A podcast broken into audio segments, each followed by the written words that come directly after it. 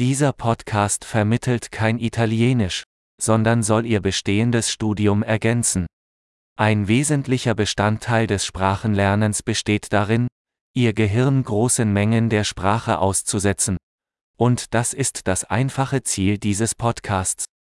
Sie hören einen Satz auf Deutsch und dann den gleichen Gedanken auf Italienisch. Wiederholen Sie es laut, so gut Sie können.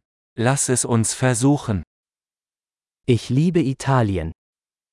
Adoro l'italiano.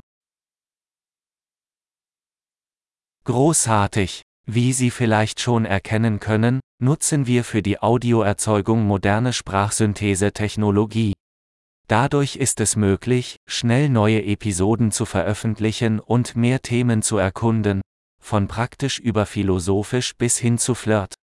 Wenn Sie andere Sprachen als Italienisch lernen, finden Sie unsere anderen Podcasts. Der Name ist genau wie Italienisch Lernbeschleuniger, aber mit dem anderen Sprachnamen. Viel Spaß beim Sprachenlernen!